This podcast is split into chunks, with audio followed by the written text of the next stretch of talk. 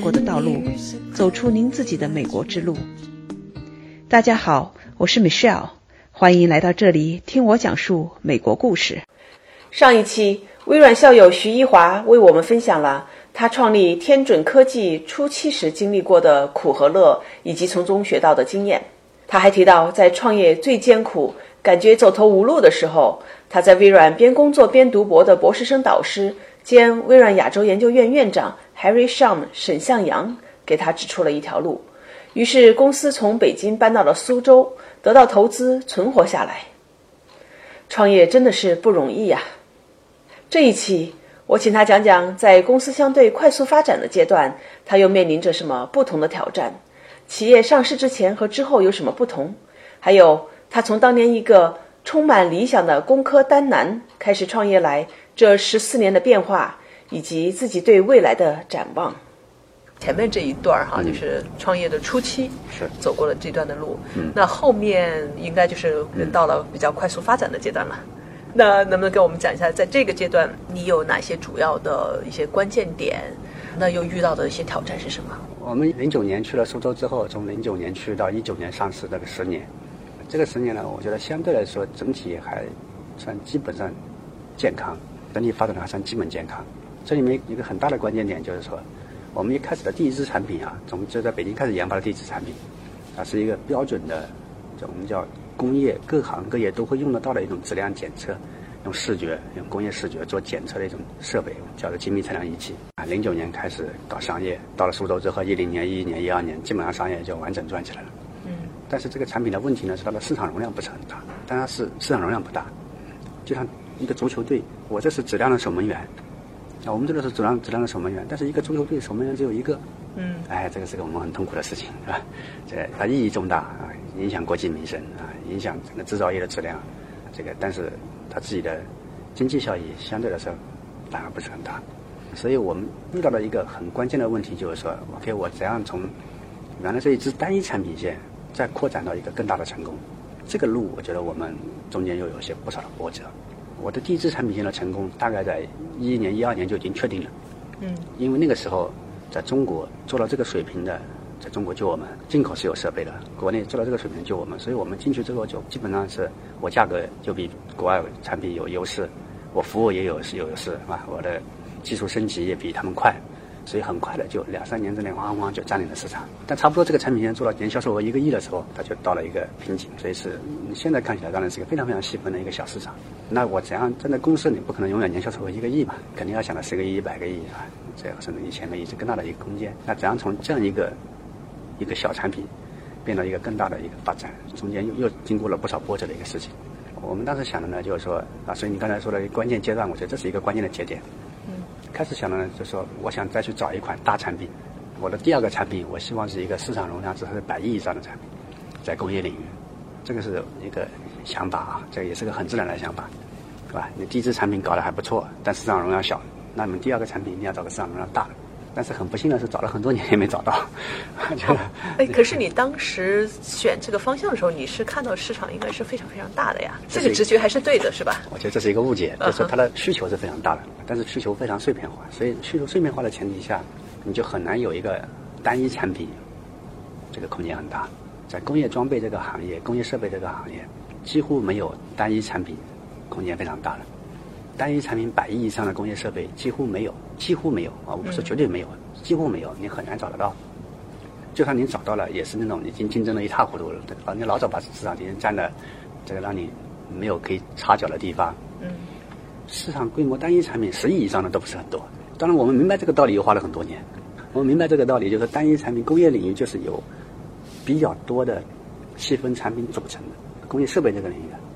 啊，你的公司必须是这么去往这个方向去努力，就是得多产品，对多产品、多行业的组合，对啊。但是明白这个道理也花了好几年的时间。一开始你总是觉得不甘心嘛，你总是想去找找增量，对大池塘找条大鱼嘛。后来才哎呀，没有这个池塘里面就是吧，就是这样的，这个鱼都是这么大的，而且是很多的小水坑里面，然后你成为里面的一条鱼，类似类似，就可能把那个水坑能占了。类似类似，我们就是碎片化的市场，所以这个我觉得是我们。我们不得不接受了，也是我们一个必须去去适应的一一个场景形态。除非就是我离开这个行业，我们觉得这个行业做的还那现在也做习惯了，不想离开了，所以就是要想的就怎样来把公司的组织结构啊各方面啊更加适应这种碎片化的场景。嗯啊，这个你单一产品的单一大产品的公司组织和很多的这个小产品的公司的组织是不一样的，不同的业务形态需要不同的组织结构和组织能力，在这一块呢，中间又折腾了几年，所以这是我们比较大的一个关键点。嗯，我很好奇哈，你当时难道没有去寻找一个有这个工业或者这个行业经验的人或者背景的人，能够给你们做个导师，比较早的指出这个问题吗？或者说这个这个大的 picture 吗？对，所以我今天可以给大家指出这个问题。今天你是可以做。当时你们没有想过去找别人吗？而只是说你们这帮年轻人在那自己折腾。因为我觉得挺有意思。嗯，这个问题听起来好像很简单，也很自然，但是你在当时，就你相信什么，你才会看到什么。是的，我们都是有选择的去嗯看这个世界。嗯嗯嗯，你肯定身边也有，你在任何一个人的身边，你就会听到各种不同的意见。你相信什么？你们自己没有经历过，你也许做不了判断，对的，因为没有一个人说你会相信他真的是无比权威的。如果你相信，反而会出问题。嗯，好，那是第二个阶段。嗯那你刚才说到，就是说探索，最后明白你们的这个行业特性，嗯对吧？然后来调整自己的团队的组织结构嗯和你们的这种模式。嗯，这差不多到了一五年了，所以中间其实有那么三四年是不停的在尝试，就尝试找大产品，就没找到。但期间呢，就是找到了几家大客户，这是不假。嗯包括我们现在最大的客户苹果，苹果其实是我最大的客户，并且跟他合作的很愉快。我们他的业务到现在为止依然占了我们很大的一块，应该说也扩展的还比较快，是这么一个过程。你说像苹果用你们的是哪一方面的这种？买我产品买我很多的质量检测设备，用在它的这个手机产业链的制造过程中。嗯，我们其实深度的参与了苹果的产品的这个质量控制的各个环节。嗯嗯那就原来它主要是用进口的设备，那后后来用我们的设备去替代进口的设备，是吧这么一个过程。而且好处就是你刚才也说到，你深度的参与到苹果的生产、检测、质量管理过程中，这样的话，你跟着客户一起帮助他们解决问题的同时，你的产品不断的在进行改进、进行优化。是，嗯嗯，大概是这么个过程。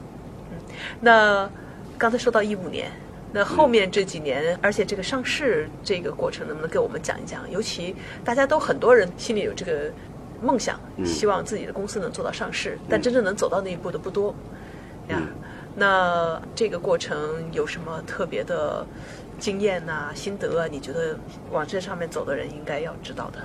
上市，在中国上市真的是挺不容易的，但是在在美国上市没有那么难。这个上市这个资本市场各个国家的政策管理是不一样的。中国上市确实是挺不容易的，说实话，真的是因为我自己也完整的经历过一轮。科创板其实条件还放宽了一些，它的节奏流程快了很多。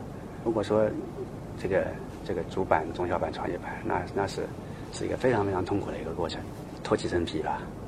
脱几层皮，我们二零一七年七月份券商入场的，我们一开始先新三板挂了一下，这更早的时候，新三板、战略新兴板什么的都搞过，都接触过。后来挂了新三板之后，就觉得当时的新三板确实是没有什么太大的意义，对我们公司来说，所以后来我们就摘下来。哎，等一下，那上市的呃其中一个很重要的原因，大家是为了融资嘛，通过上市得到更多的资本。那你们当时上新三板目的是什么？我后来越来越深刻的理解到，上市可能最主要的还不是融资功能，最主要的是个征信功能。啊，哎，在中国的企业呢很有意思，中国的企业分两种，呃一种叫做上市公司，一种叫做非上市公司，当然还有第三种就是华为，所以这个是包括公众、包括政府、包括客户、包括员工、包括供应商、包括金融机构，全方位的对你这个企业的自信的这种真心的认可，对你的信任程度，它是不同的，它有个很大的不同。它有很大的不同。这个这种信任和认可，远远超过你融了的钱的价值。商业本质就是信任，上市是一个很好的一个获得信任的平台，然后我们让这些信任变得可持续，这就是商业的本质。嗯，所以资金只是一种量化的表现，仅此之一。我是一直到了很后面，创业了很多年之后，越来越认识到这个道理，所以后来才决定公司还是要上市。那你说的这话，我感觉哈，你们其实可能公司并不是缺钱，在资金上你们发展还是可以的啊，所以主要目的不是为了资金。这可能也不能这么讲，就是钱总是越多越好。对，穷有穷的过法，富有富的过法，是吧？不能说不缺钱，这个钱永远是相对而言的，那它取决于你自己的这个规划。嗯哼，你有更大的规划，你就需要更多的钱。这个我觉得还是还是不能一概而论。但是促使我我们这个团队决定去上市的最根本的原因，最重要的原因，不仅仅是为了募资，嗯，而是征信获得信任。确实，客户也会更相信你，你你的商业可持续性会更好。上市公司客观上来讲，它的经营的持续性会比非上市公司好很多。一般来讲，我的客户就不会认为我再做一年会不会倒闭掉。嗯，你是上市公司，他相信你不会倒闭掉，你会持续的经营下去，他就敢跟你合作。这个很重要，这种信心很重要啊。但是你你如果是上市公司，相当于是整，特别是科创板，它经过了这么严格的一些程序之后，这么严格的一个筛选的流程，所以它自然呢就是巨大的一口碑。它相当于给客户、给投资人、给所有的这些人把了个关，是是是是，对，非常严格的一道考试，是是是是，能过了这个桥，能拿到这张这张证书的人是不多的，是是是，嗯，特别是我们这个也是运气也比较好啊，就是在科创板里面我们又比较靠前嘛，啊，我们是第一次过会的三家企业之一，就中国科创板开板以来第一次过会的三家企业。第一次过会呢，三家企业分别处在三个行业，一个是生物医药行业，一个是半导体行业，还有一个就是我们高端装备行业，嗯，各有一家，所以我们觉得也很幸运。那未来的规划是什么？啊，我们肯定是要在这个工业视觉、工业人工智能这个产业，把它做深做广啊，这个是大方向，这个大方向，而且这个大方向我们可见的将来应该也不会偏移，我们不太可能去搞这个什么安防啊。或者是搞什么金融房地产啊，哈，我想我们应该不会去搞，我们从来没有去想过那些事情。我们还是想在工业人工智能这个领域，持续的做深做广。这样的话，然后具体怎么做，就是我想，特别是第一技术上的积累啊，我们要有更大的、更长远的技术积累，产品上的多元化，但还是工业人工智能这个领域内这个圈里面多元化。原来可能在圈里面只做了几个点，嗯，现在要形成一个面，相对完整的一个覆盖。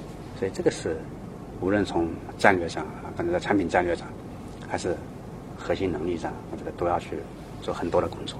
这是我们，其实我们在招股书也好，都已经反复披露过我们将来的这么一个发展思路。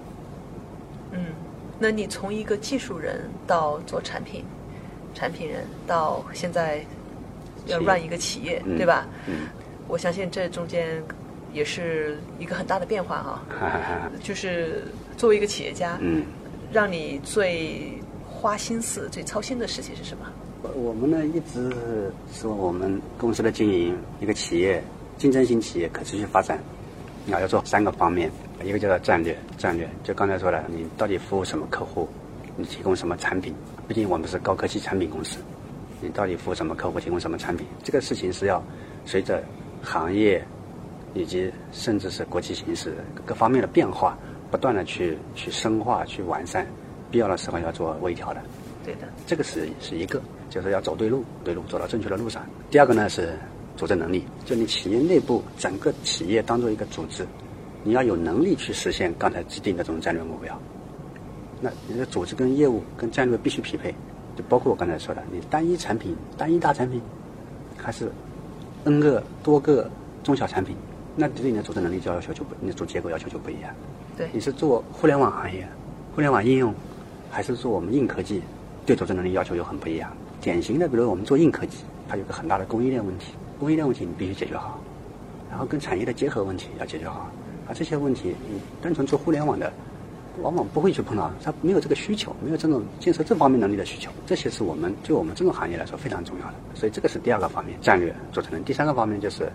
短期点的业务执行，短期的业务执行啊，我们毕竟还是一个小企业，还是一个初创企业啊，我还是认为我们还处在初创阶段，还是一个相对于我们的目标而言，我们现在才百分之一，所以是刚刚起步吧啊，那我们还是要花很多的精力关注我们的客户，我们现在的客户，以及我们现在的订单，现在的业务，现在的产品。所以，其实我的精力以及我们整个团队的精力，基本上花在这三件事上。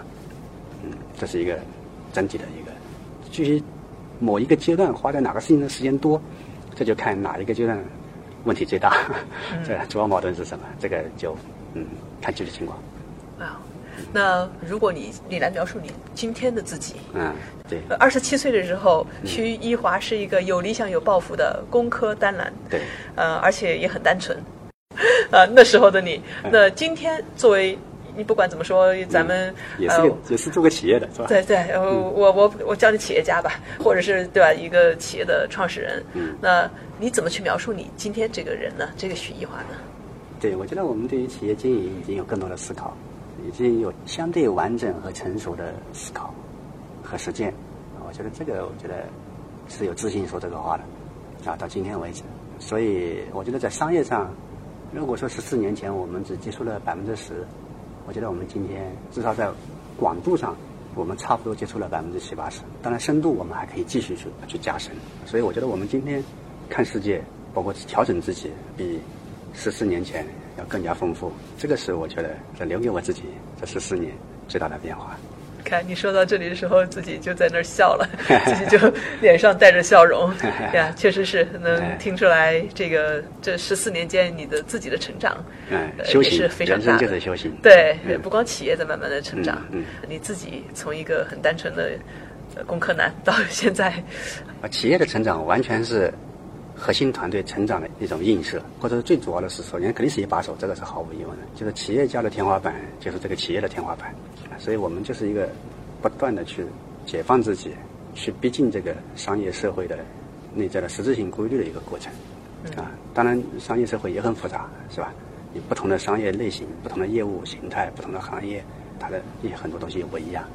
啊，所以这共性、个性啊，这些这个嗯也不能一概而论。嗯，也就是我们的一些所谓成功经验，啊，用在别的行业，也许就是彻头彻尾的错误，完全有可能。嗯嗯。那最后一个问题，设想未来再过二十年、十五年、二十年啊，那时候的徐一华，你想怎么样去描述他？我的目标已经很明确了，我们一定要做成全球科技百强企业。我希望十五年、二十年之后，我们能成为全球科技企业市值前一百位。但我也很清楚，我们不可能进到前十位啊，因为我们所处的行业，我们做的业务形态啊，我们永远不可能在全球科技企业里面排上第一梯队。前十位是不可能的，不可能像微软，不可能像亚马逊，我们没有这个可能性，我们老早就放弃了。是是这个行业界的是是是是是是，这个我们老早就已经明确了。但是我觉得做成百强是有可能的，这就是我们的目标。很好，远大的理想。非常高兴有这个机会跟你聊一聊你的过去、现在和未来。非常完整。谢谢。好，谢谢。